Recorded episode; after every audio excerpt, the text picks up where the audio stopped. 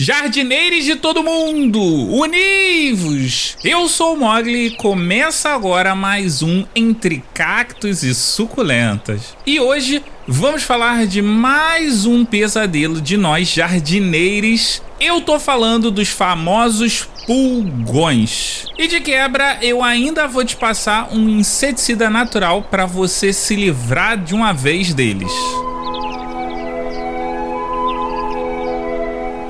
Entre cactos e suculentas.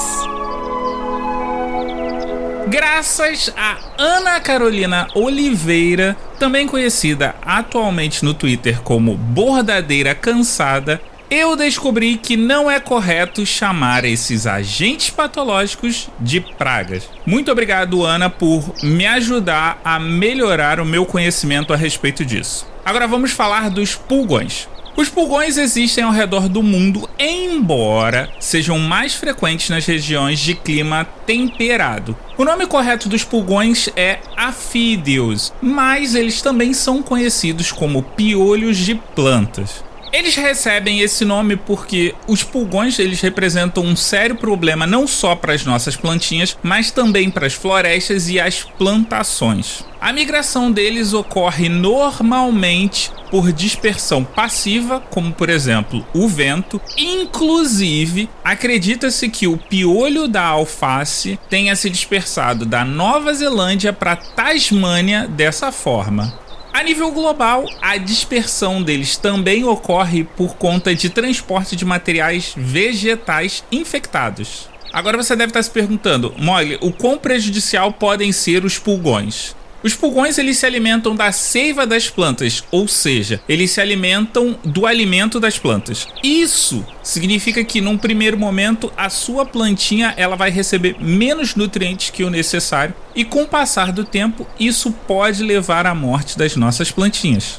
Outro efeito é a produção de um melado que é ótimo para o desenvolvimento de fungos e um convite às formigas. E por falar em formigas, seja com pulgões ou seja com cochonilhas, a presença das formigas pode ser um sinal de que algo está errado. Isso acontece porque os pulgões têm uma relação mais harmônica com as formigas do que com as plantas. O fato de que os pulgões secretam esse melaço faz com que as formigas acabem protegendo os pulgões para que eles continuem produzindo o alimento delas.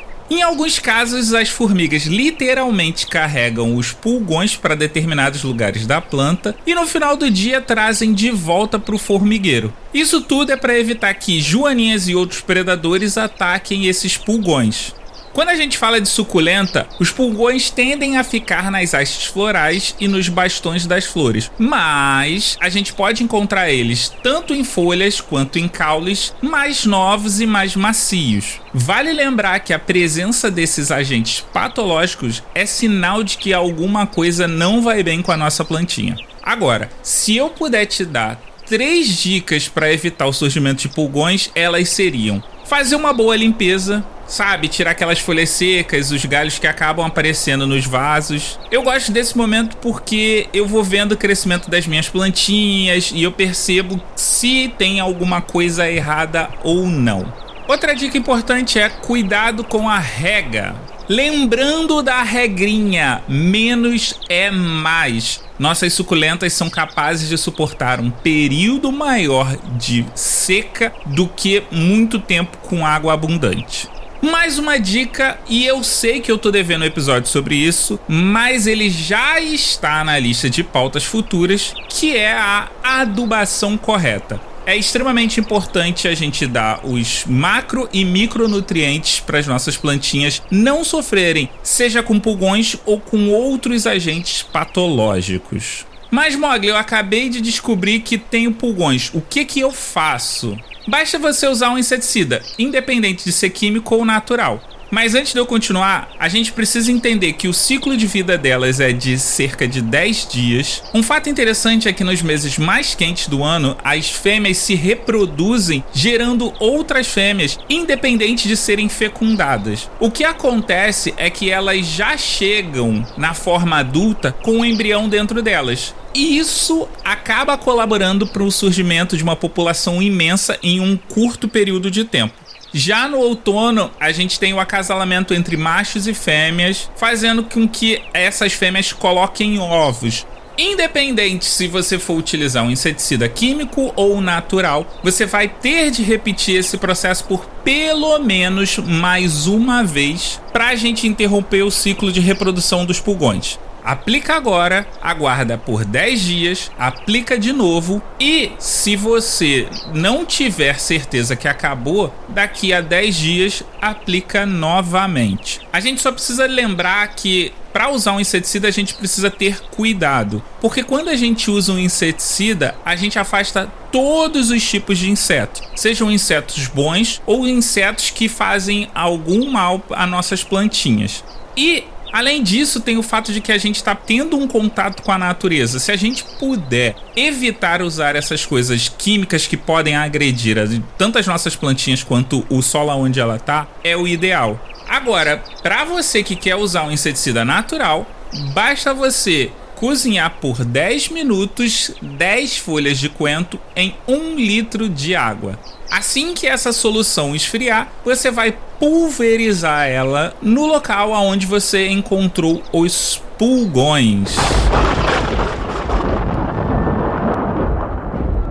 Esse foi mais um Entre Cactos e Suculentas. Espero que você tenha curtido esse programa, com a edição minha mesmo e voz da Aline Hack do Olhares Podcast. Lembrando que o nosso site está no ar com todas as informações referentes a todos os episódios. Acesse lá em entrecactosesuculentas.com.br. Nós também estamos no Instagram no arroba Entre Cactos e Suculentas, tudo junto. Se você tem dúvidas, comentários e sugestões, me manda um e-mail em contato arroba entre cactos e suculentas.com.br. Você também pode deixar as suas dúvidas anonimamente em curioscat.me barra cacto e suculenta. Quer falar mais sobre plantinhas? Me procura lá no Twitter em arroba cacto e suculenta. E você pode ouvir o Entre Cactos e Suculentas em qualquer agregador de podcast da sua preferência, além de Deezer, iTunes, Google Podcast e Spotify. Eu vou nessa, fui!